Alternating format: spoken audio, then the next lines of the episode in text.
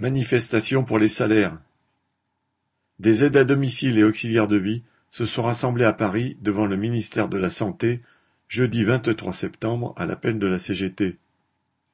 Sur la cinquantaine de présents, plus d'une vingtaine sont venus témoigner au micro de leurs conditions de travail, de leur journée de travail de dix ou douze heures, comprenant les temps de déplacement, le plus souvent non payés. Ils ont exprimé la nécessité d'augmentation des salaires et des embauches.